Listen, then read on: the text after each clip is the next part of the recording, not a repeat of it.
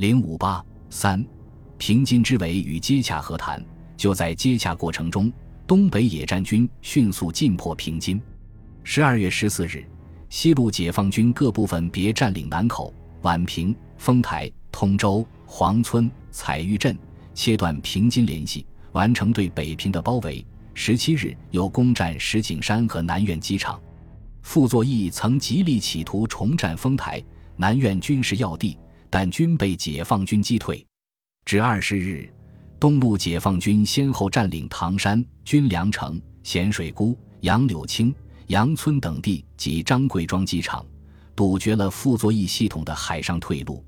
解放军兵临城下，傅作义完全失去了和谈的资本，在军事上已毫无办法，在和谈上也没有眉目，心里着急，神经错乱，每日啃扫帚，对自己军事失策十分懊悔，痛苦达于极点。郭汝瑰日记说：“正告于此次华北失败，主要在傅一生不肯早放弃张家口。”即共军攻三十五军又违背作战方针，派兵西进，逐次增加。以后凡有人论及此点，傅医生者自打嘴巴，以致人不忍再提此事。云十四日晚，他做出让步，军队不要了，两军后撤，谈判缴械，由傅发通电缴械。同时，不得已主动派《平民日报》社长崔载之和李炳全出城，准备前往石家庄。希望见到毛泽东谈判，从张家口起，平津塘全线和平解决。但崔李两人遭到解放军的拦截，被送到东北第十一纵队司令部。翌日二十时，纵队指挥员向林罗潭发电报告了此事。十六日八时，林罗刘向军委转报了十一纵来电，同时另将崔李两人送到平津前线司令部附近。由参谋处长苏静接待，开始接触，但中共中央军委对于傅作义要求减轻军事压力的让步不能信任，认为很可能是因为我军十四日突然到了城边，傅作义仓促布防，不惜说出些好听的话，争取布防时间。其中第二条所谓两军后撤谈判缴械，可能就是这个目的。军委指示林伯流。对傅作义代表谈判内容，以争取敌人放下武器为基本原则，但是达到这个目的，可以运用某些策略。我们应试图利用傅作义及其集团内大批干部对于自己的生命财产威胁的恐惧，可以考虑允许减轻对于傅作义及其干部的惩处，和允许他们保存其私人财产为条件，而以傅作义下令全军放下武器为交换条件。十九日。刘亚楼根据军委的指示精神和崔载之、李炳权进行了初步谈判，双方所提条件差距极大。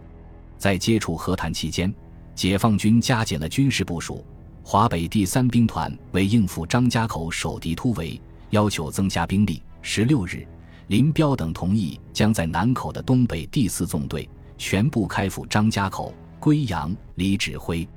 二十日。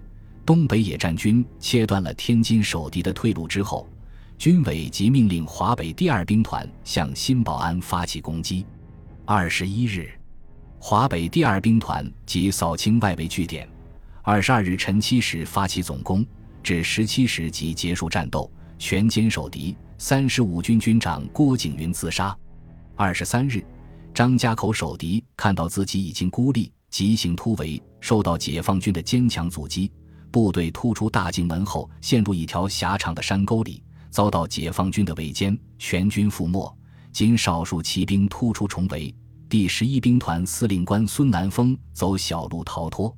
这时，崔载之通过电台向傅作义做了初步谈判经过的报告。二十三日，在军事溃败之际，傅作义又向毛泽东发出了求和的电报：“毛先生，今后治华建国之道。”应交由贵方人知，以达成共同政治目的。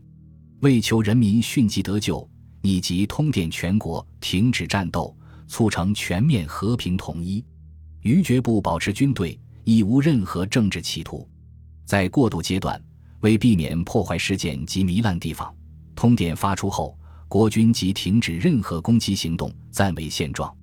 贵方军队亦请稍向后撤，恢复交通，安定秩序。细节问题请指派人员再评商谈解决。在此转换时期，盼勿以缴械方式则于为难。过此阶段之后，军队如何处理，均由先生决定。望能顾及事实，妥善处理。余相信先生之政治主张及政治风度，量能大有助于全国之底定。傅作义在这封电报中，并未改变政治立场，仍以为人民自居的姿态，对毛泽东施加政治压力。在军事上要求解放军后撤，这都是同中共中央军委迫傅作义放下武器的基本方针相冲突，因此不能为解放军所接受。崔载之为此十分着急，连电傅作义，劝傅不要发通电，否则谈不成。傅作义的联络处长李腾九署名给崔复电说：“帮助成功者速成，不是依附成功者求自己发展，仍求在政治上留有回旋余地，并令崔速回城汇报。”二十五日，中共中央以权威人士发言的方式宣布了四十三名战犯名单，把傅作义包括在其中。以剥夺其政治上的发言权。当时，傅作义对和谈的性质很敏感，他对他的参谋长说：“和谈是不是投降？不讲道德还能做人吗？咱们过去的历史就完了吗？”鉴于双方差距太大，傅作义便嘱咐参谋长说：“你好好准备打仗吧，两方条件相距太远，根本不能谈。北平和谈一时没有进展。”